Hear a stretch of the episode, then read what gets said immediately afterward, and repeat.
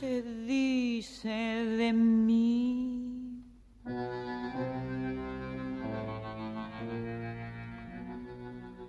Se dice de mí, se dice que soy fiera, que camino a no manejo, que soy chueca y que me They say about me. They say that I'm fierce, that I'm on my way to evil, that I'm crooked, and that I move like a suburb thug. I look like Leguisamo. My nose is pointy. The figure doesn't help me. And my mouth is mendacious. I know that many despise me and want me, and sigh and die when they think of my love, and more than one melts if I sigh. And they freeze if I look at them, huffing and puffing like a fort. They say a lot of things, even if the bunch doesn't matter. Why do they lose their heads, bothering about me? Welcome to the 13th episode of Around the World in 80 Tangos. Today, This is dice de mi, a recording of 1954 of the orchestra of Francisco Canaro. Francisco Canaro wrote the music and the lyrics is written by Ivo Pelay.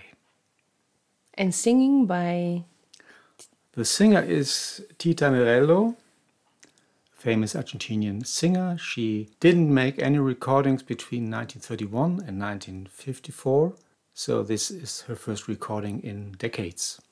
and she was also singing in the first Argentine movie. Yes, the first sound movie in Argentina, the title was Guess Tango, 1933. Of course. There she was part of the staff.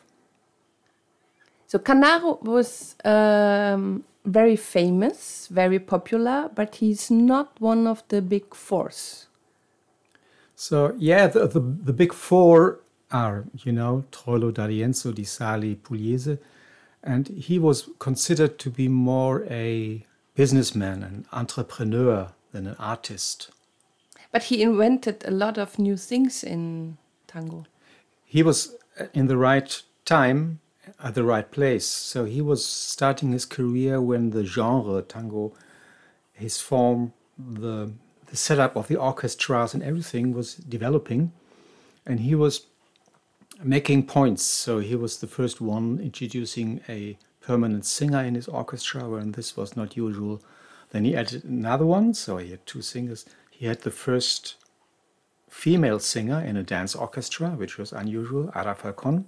This story about Ara, Ada Falcon and him will come in the next Canaro podcast. Of Yes. So imagine when Daniela has that sound in her voice, this will be something very special. And then, among other things, he was the first one using a double bass in his orchestra, played by the famous Leopoldo Thompson called El Negro. and other um, instruments as well, right?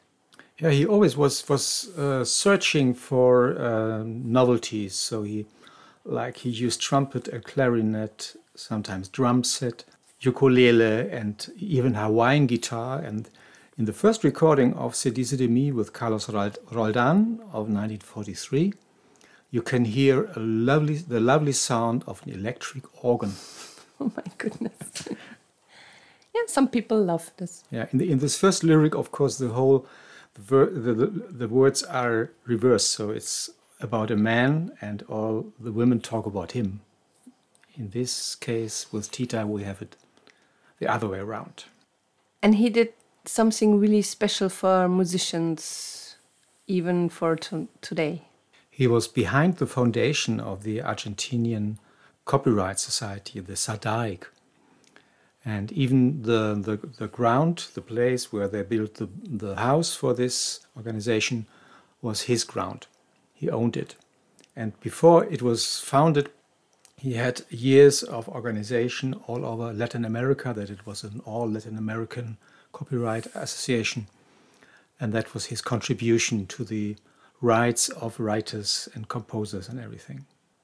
And he recorded 4,000 pieces, right? Yeah, nearly 4,000. In his autobiography, he claims nearly 8,000, but I think this is exaggerated. He made lots of different music, not only tangos, he made tons of waltzes and tons of milongas. His most famous waltz, Corazon de Oro, is dedicated to his mother. And he made also shimmies and polkas and foxtrots. I don't know what else.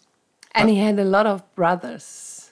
Yes, it was a big family of Italian origin. His real name was Francisco Canarozzo, and he abbreviated that to make it sound more Argentinian.